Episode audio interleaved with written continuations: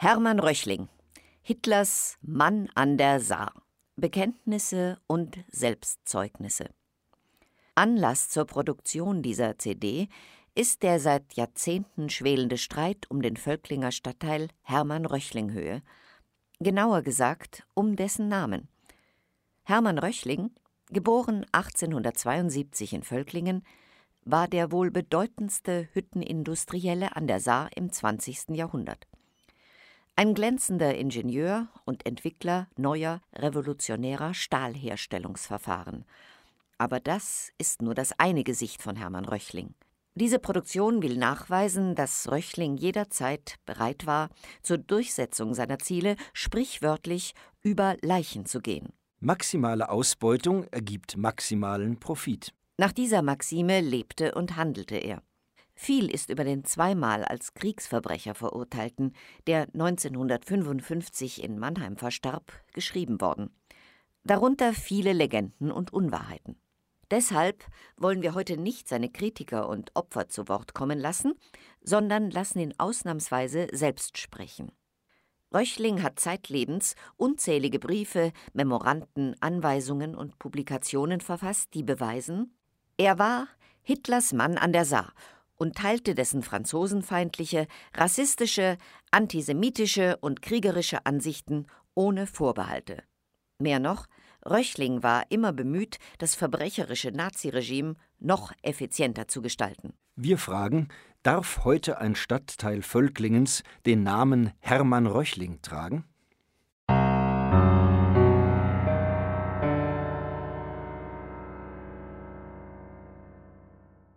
31. August 1914.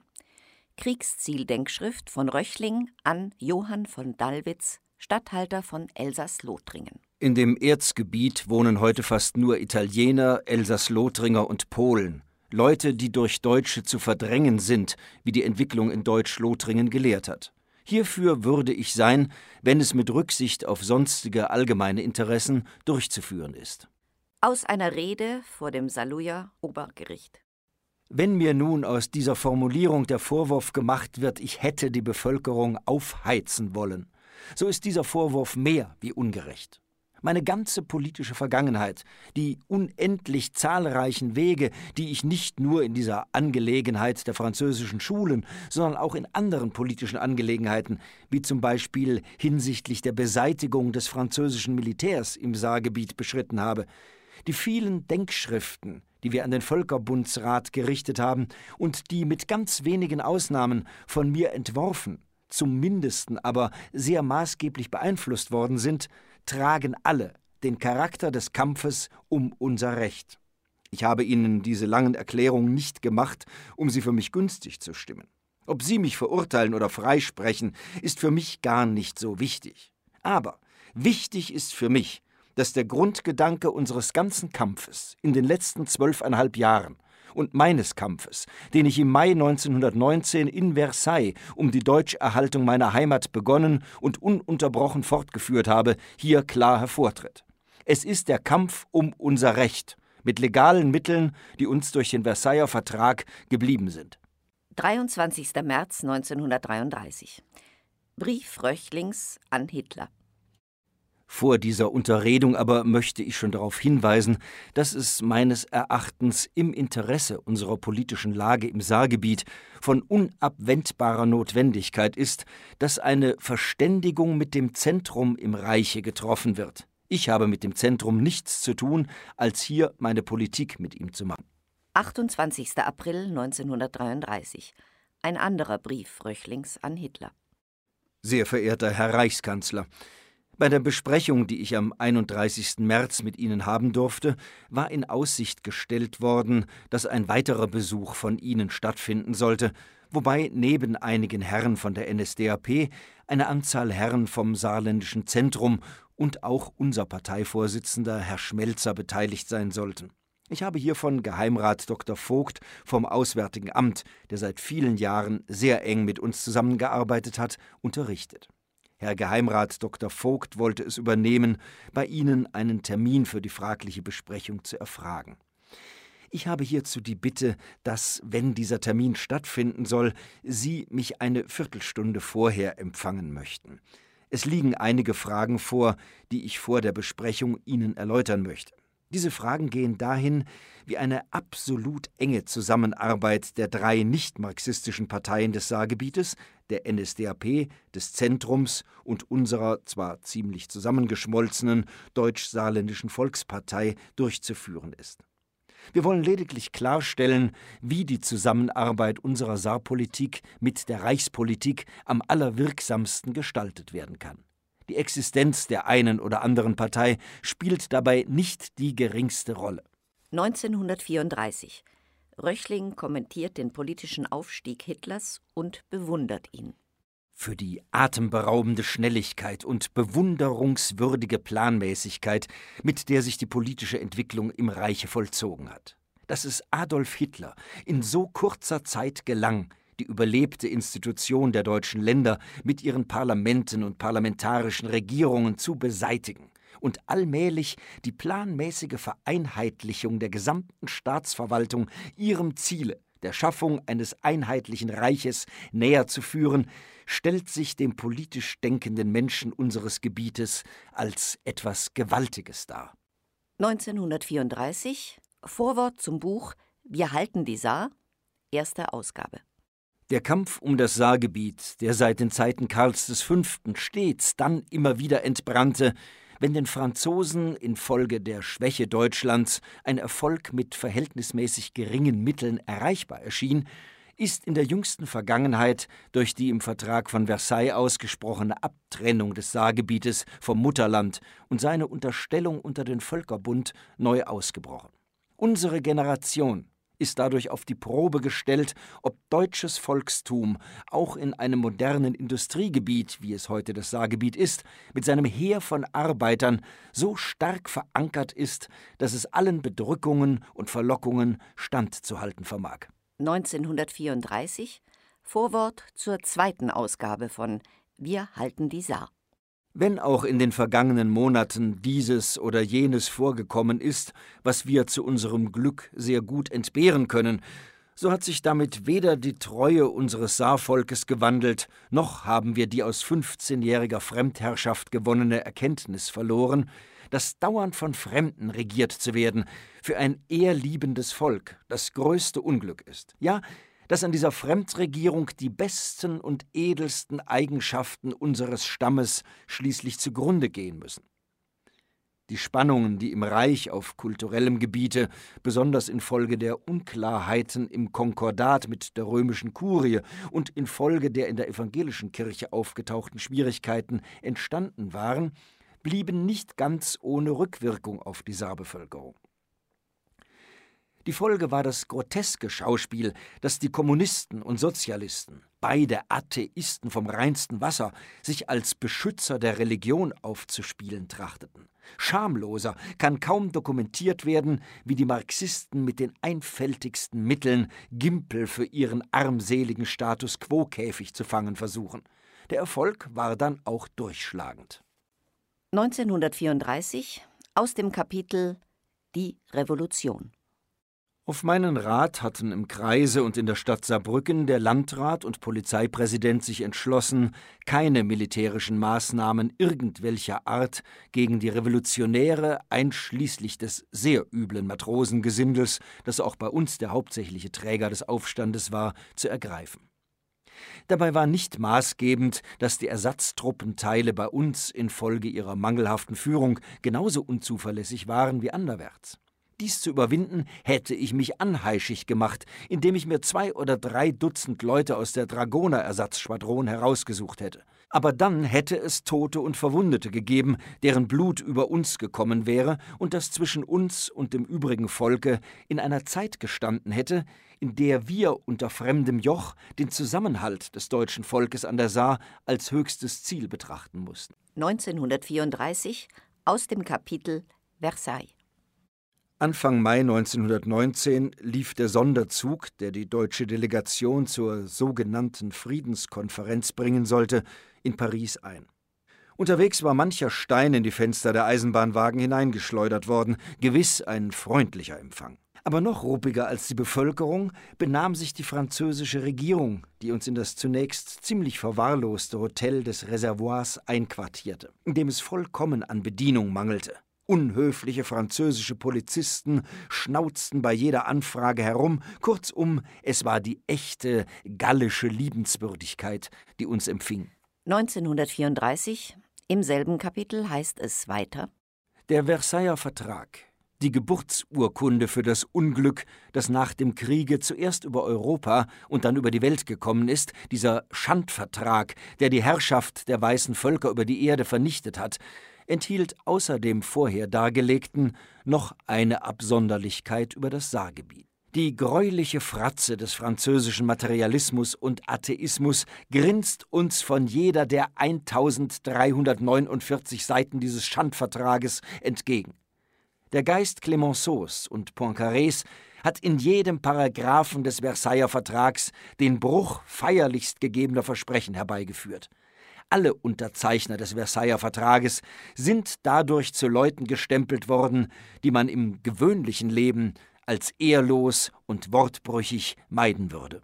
Weiter hinten schreibt Röchling als das französische Militär sich bei uns auf seine Art, sicher nicht die angenehmste, heimisch gemacht hatte, begann sehr bald das Durchschnüffeln der Betriebe nach französischen Maschinen, die aus dem besetzten Gebiet durch das Kriegsministerium den französischen und belgischen Besitzern enteignet und uns regelrecht verkauft worden waren.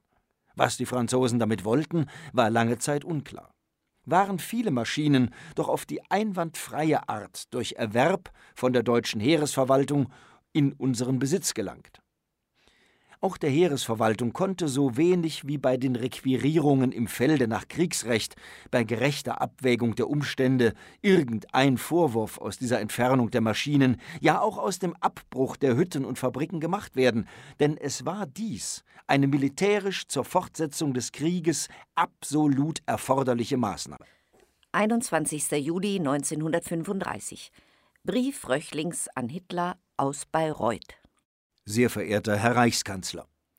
Im Saargebiet waren 1927 etwa 4200 Juden, von denen nach allgemeinen Schätzungen ungefähr 2800 abstimmungsberechtigt sein dürften, bei einer Gesamtbevölkerung von 850.000 Seelen und etwa 520.000 Wählern. Heute hat die Judenzahl durch Flüchtlinge erheblich zugenommen. In Saarbrücken werden etwa 1600 Juden wahlberechtigt sein, was ohne Bedeutung sein kann. Aber in Saarlouis durften 500 Wähler sein, eine Zahl, die umso bedenklicher ist, als es sich um solche Familien handelt, die bereits seit langer Zeit, zum Teil sogar seit Gründung von Saarlouis, dort wohnen. Die Juden sind noch in meiner Partei politisch organisiert, jedenfalls höchstens durch sie erfassbar. Nach § 39 des Saarstatuts des Versailler Vertrags bestimmt der Völkerbundsrat die Bedingungen des Überganges des Saargebietes an Deutschland. Das heißt, neben anderen Vorschriften wird das Saargebiet nach 1935 auf alle Fälle ein jüdischer Naturschutzpark. Es scheint mir aber notwendig zu sein, durch geeignete Maßnahmen, die jetzt schon bald einzuleiten wären, zu verhindern, dass das Saargebiet zu einem jüdischen Ghetto für ganz Deutschland wird. 1936 Brief Fröchlings an das Saarbrücker Wehrbereichskommando. Im Mobilmachungsfalle gegen Frankreich bitte ich darum, irgendwie und irgendwo in eine kämpfende Truppe eingereiht zu werden. Ich weiß ganz genau, dass es keine sehr lange dauernde Beteiligungsmöglichkeit für mich sein wird, aber im Anfang werden vielleicht Entscheidungen fallen, und dann möchte ich dabei sein.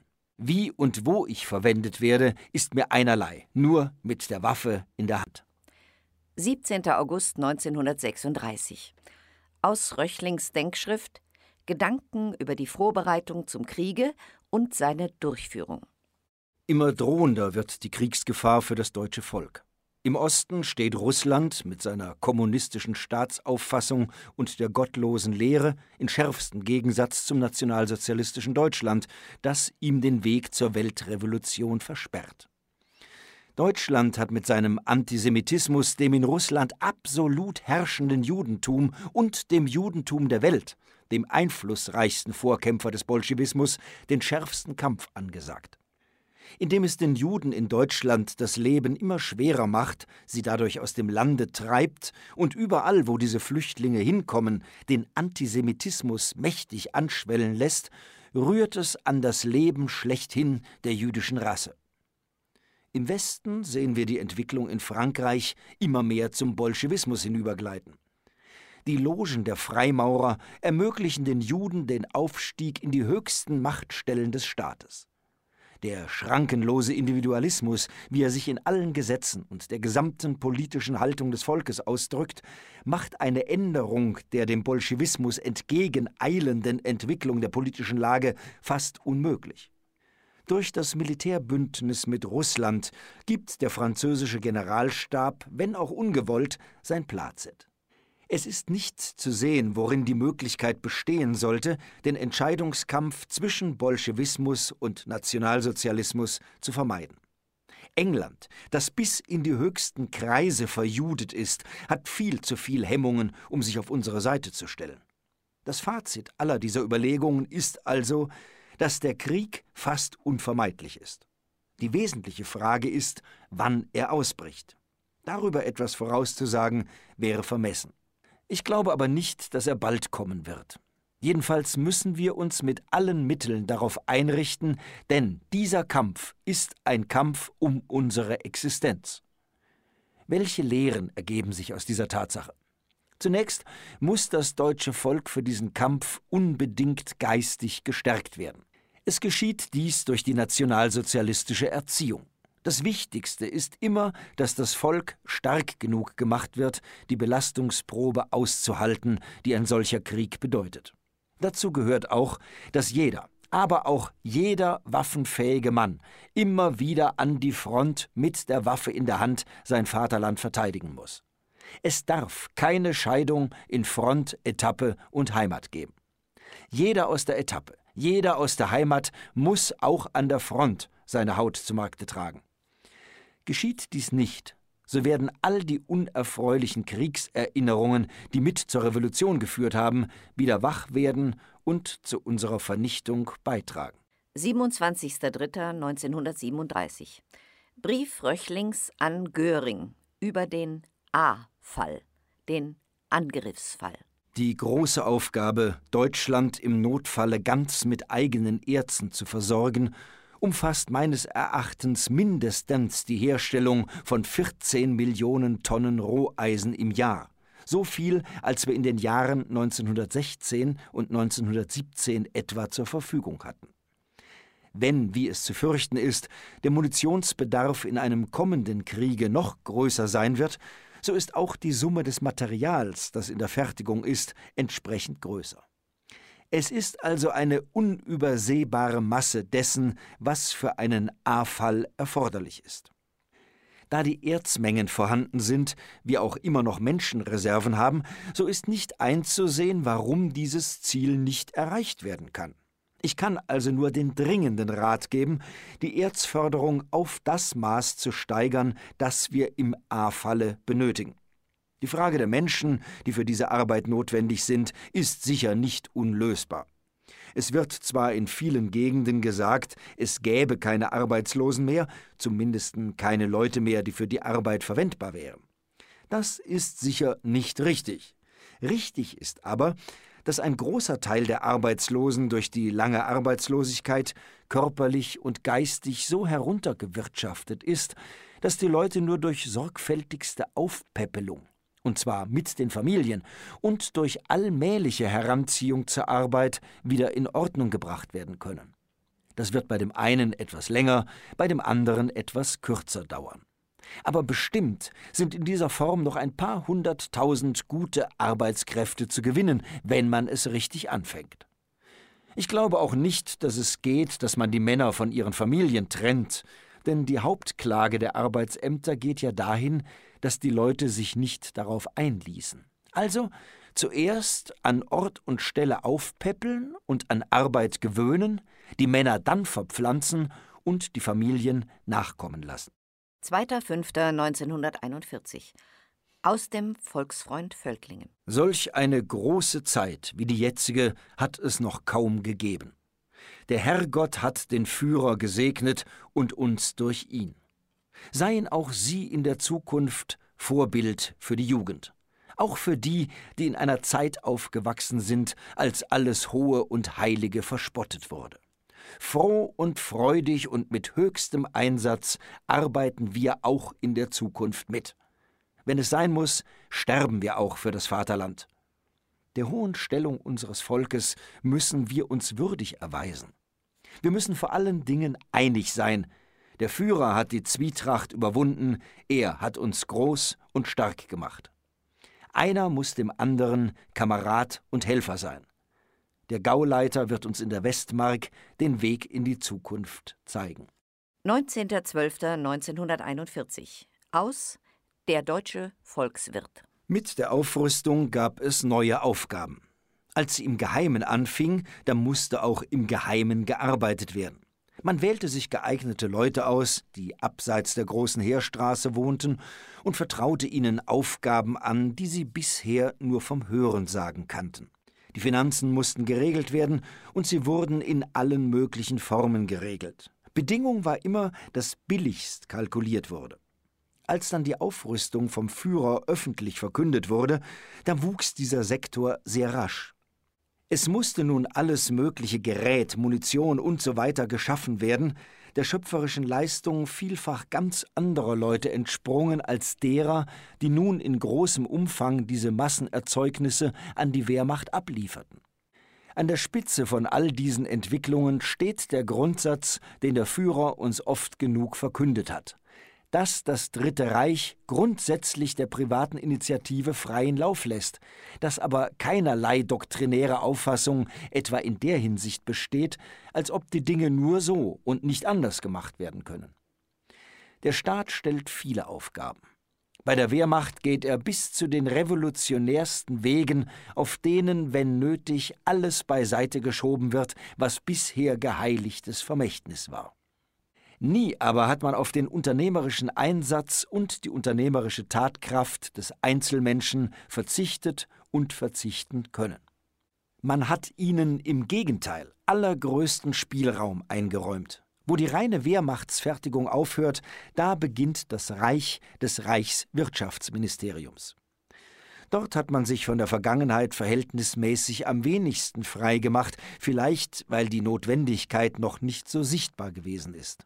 Und nur da, wo vordringliche Aufgaben des Vierjahresplans als unwirtschaftlich nach bisherigen Begriffen gefunden wurden, hat man allmählich neue Wege beschritten. Vorherrschend bleibt immer das Bestreben, im Rahmen der Privatwirtschaft weitestgehend alle Aufgaben zu lösen. Nur wo dies nicht geriet, sind große Unternehmungen geschaffen worden, wie die Reichswerke Hermann Göring, die längst den Rahmen der Privatwirtschaft gesprengt haben. Die ungeheuren Aufgaben, die uns Deutschen aus der Vergrößerung unseres Lebens und Einflussraums erwachsen, kann man so und so lösen. Aber sicher ist, dass sie nur gelöst werden können mit der Aufbietung der allergrößten Tatkraft. Und diese wird niemals erreicht werden, wenn man Gebilde monopolartigen Charakters in die Höhe schießen lässt. Jedes System und jede Arbeitsform, die diese Konkurrenz der Leistung ermöglicht, sollte angewandt werden. Denn je schwerer die Aufgaben und je größer die Lebensräume, die wir beherrschen und auszufüllen haben, umso wichtiger ist für die schaffenden Menschen die Erhaltung der Tatkraft und ihre Entfaltungsmöglichkeit. 1941 Röchlings Huldigungsschreiben an Hitler. Mein Führer, beim Abschluss des alten Jahres möchte auch ich Ihnen tausend Dank sagen für all das Gewaltige, das Sie für das deutsche Volk und damit für jeden Einzelnen im vergangenen Jahr vollbracht haben. Mit unvorstellbar geringen Verlusten haben Sie den gewaltigen Sieg in unserer Geschichte errungen. Sie haben dem deutschen Volk auf dem Kontinent sein Lebensrecht gewahrt und werden es im neuen Jahre sichern. 1942 Röchlings Antwortschreiben auf Glückwünsche zu seinem 70. Geburtstag. Ich will bloß meinen Anteil feststellen, er ist noch nicht so gewaltig, wie es vielleicht aussieht.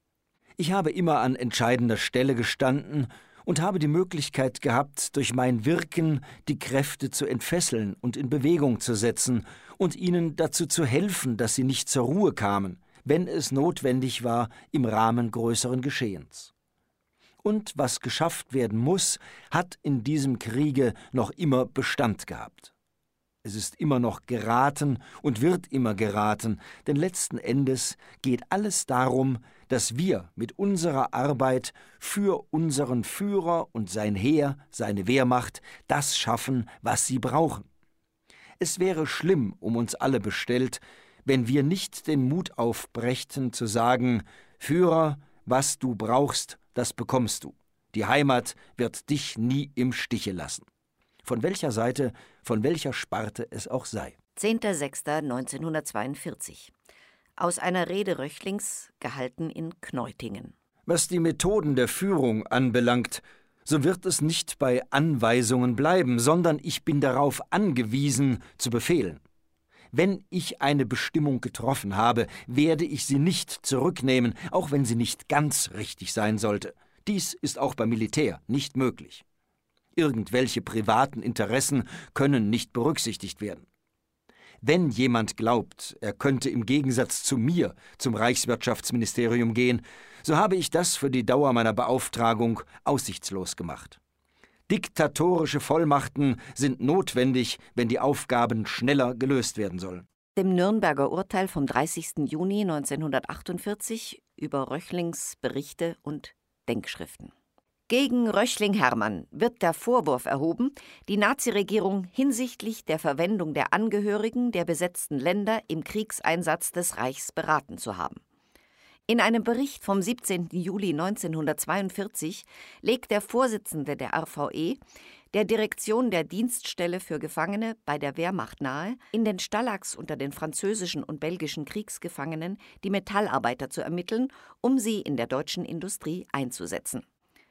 In einer Denkschrift vom 12. August verlangte Hermann Röchling als Präsident der RVE von Speer eine zusätzliche Bereitstellung von 45.000 Ausländern zwecks Steigerung der Stahlproduktion.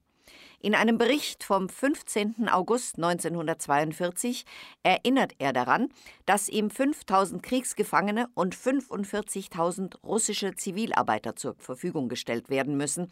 Er verlangt, dass Saar und Ruhr zuerst mit kriegsgefangenen Russen beliefert werden.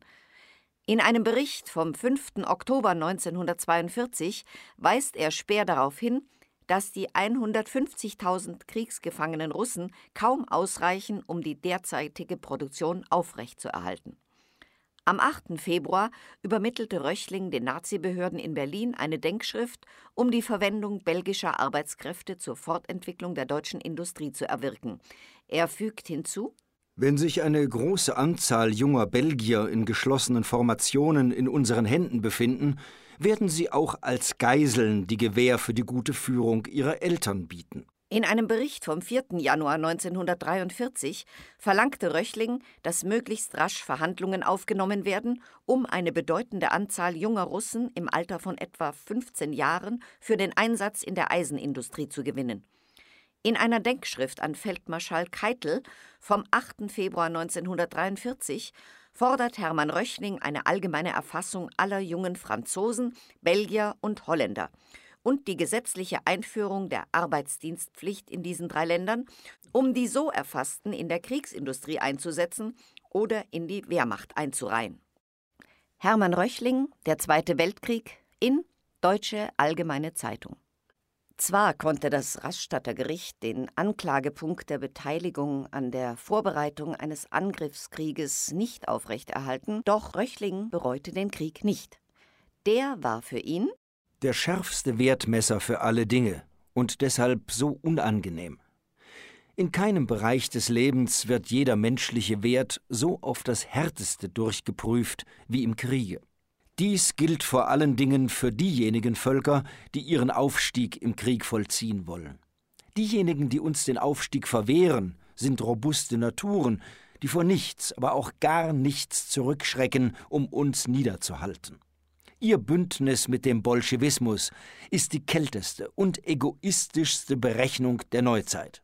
Auf beiden Seiten ist der Jude das Bindeglied. Überall sind sie die stärksten Stützen der bolschewistischen Macht. Sie wissen, sie kämpfen um ihre Existenz.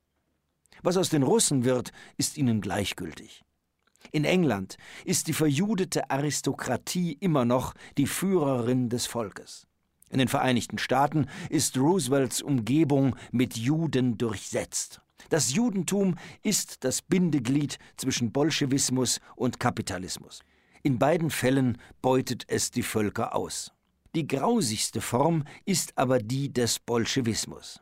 Die jungen Russen, die nichts gelernt haben als das, was ihnen in den Sowjetschulen eingetrichtert worden ist, wissen nichts von Gott, wissen nichts von der Geschichte ihres Landes, wissen nichts von der außerrussischen Welt. Aber sie sind erfüllt worden vom blinden Fanatismus. Das Gemeinsame von damals, dem Ersten Weltkrieg, und heute ist aber die tiefstehende, im Wesentlichen animalisch ausgerichtete Kulturstufe in beiden Völkern, im russischen und im englischen, ist der unkritische Geist der Nährboden für derartige Ergebnisse. In den Vereinigten Staaten ist es nicht viel anders. Dort ist der Götze das Geld.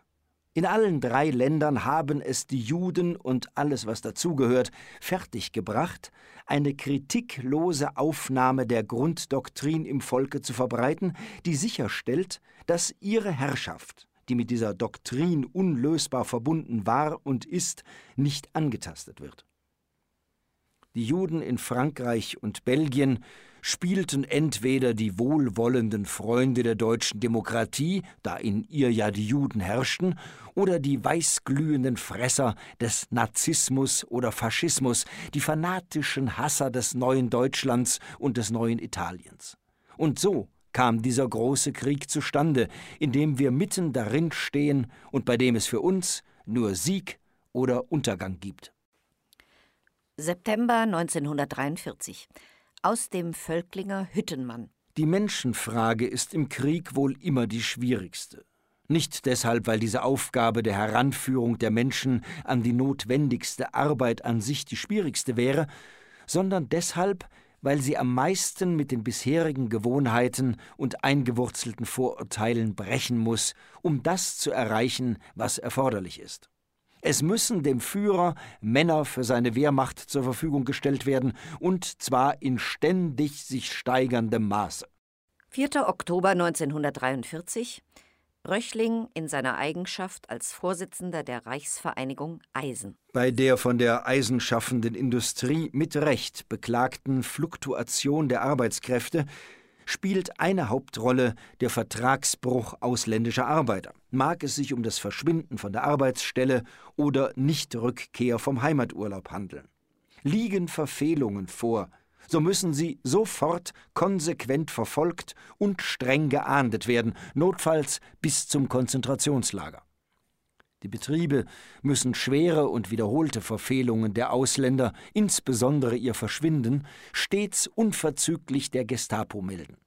Die Reichsvereinigung Eisen hat die Gestapo, Sicherheitshauptamt und das Reichsarbeiterministerium, Reichstreuhänder der Arbeit, gebeten, in solchen Fällen schnelle Verfolgung und strenge Bestrafung folgen zu lassen, was auch im Rahmen der gegebenen Möglichkeiten zugesagt worden ist. 21. Februar 1944 aus dem Protokoll zur Übergabe der südlichen Werke in Meurthe-et-Moselle.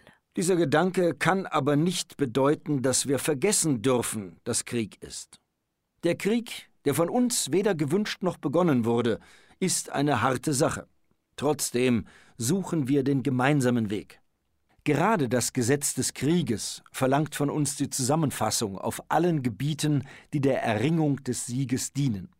Selbst wenn der eine oder andere von Ihnen nicht der Ansicht von Präsident Laval sein sollte, so gibt es doch keine andere Möglichkeit als die Zusammenarbeit mit uns. Nicht zuletzt auch die Verantwortung gegenüber Ihrem Staate, Ihren Arbeitern und Ihren Werken. Es muss alles geschehen, um den Krieg zu gewinnen. Niemand darf davor zurückschrecken. Deshalb ist es auch notwendig, dass die Rohstofflenkung in vollem Umfange bei uns bleibt. Der Krieg fordert gebieterisch seine Rechte. Wir bringen unsererseits den besten Willen mit, Ihnen das Leben nicht unnötig zu erschweren. 20. Juli 1944. Aus Röchlings Rede an die Belegschaft. An unsere Gefolgschaft. Das Attentat, das am 20. Juli auf den Führer versucht wurde, war ein Verbrechen am deutschen Volke. Es ist nur richtig und recht, dass die, die an diesem Verbrechen teilhatten, ausgelöscht werden.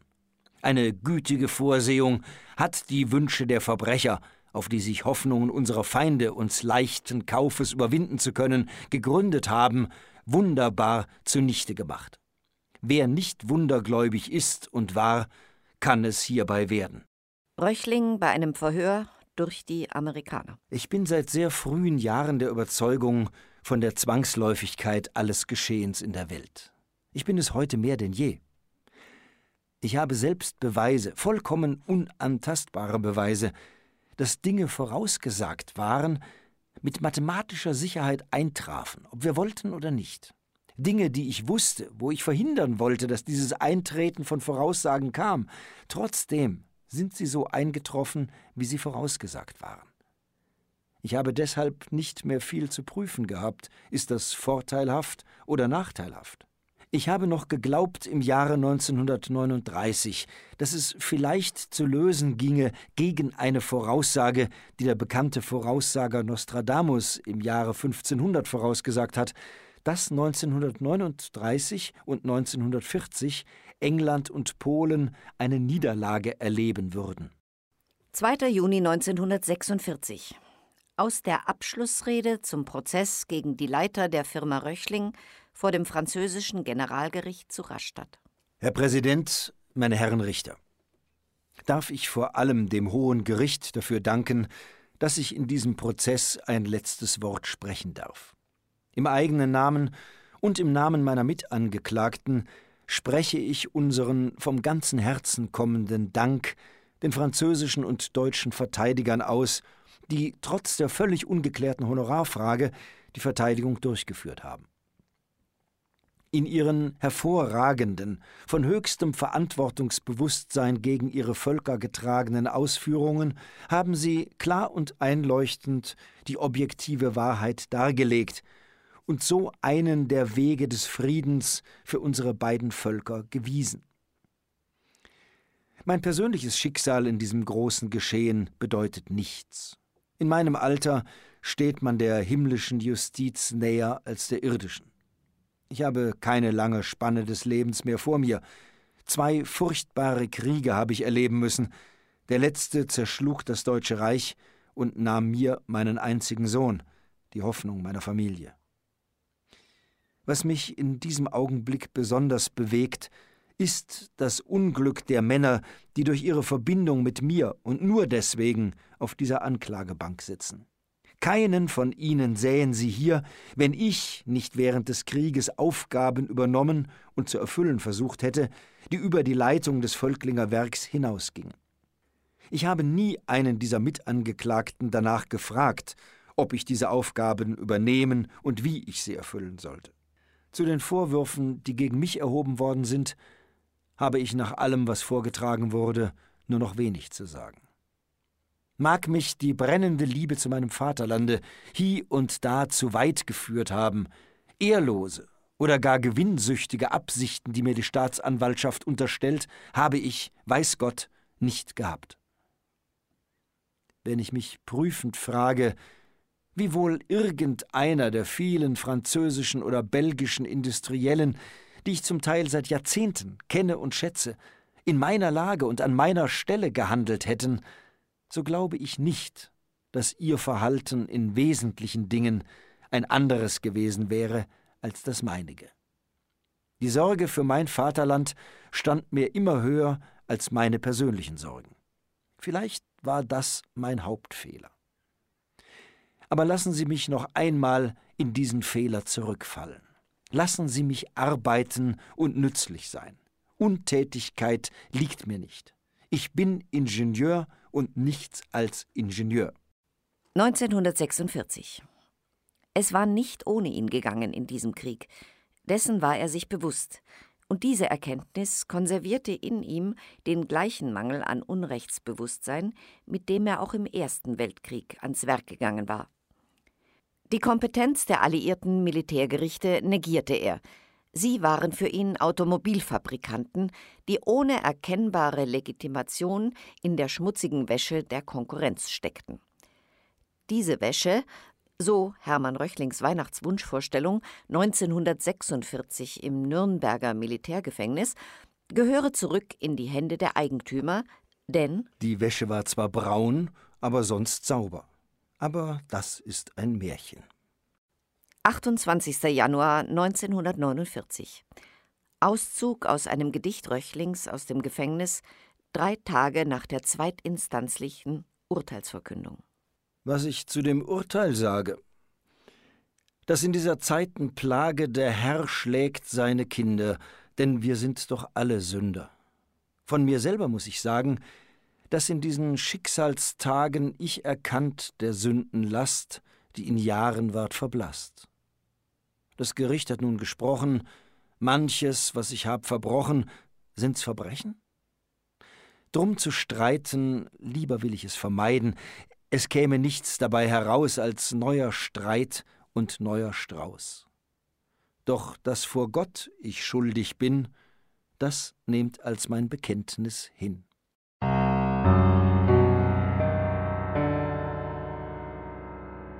Eine Produktion der Rosa-Luxemburg-Stiftung Saarland und der Peter-Imand-Gesellschaft in Zusammenarbeit mit der Bürgerinitiative Buser Höhe und der linken Stadtratsfraktion Völklingen.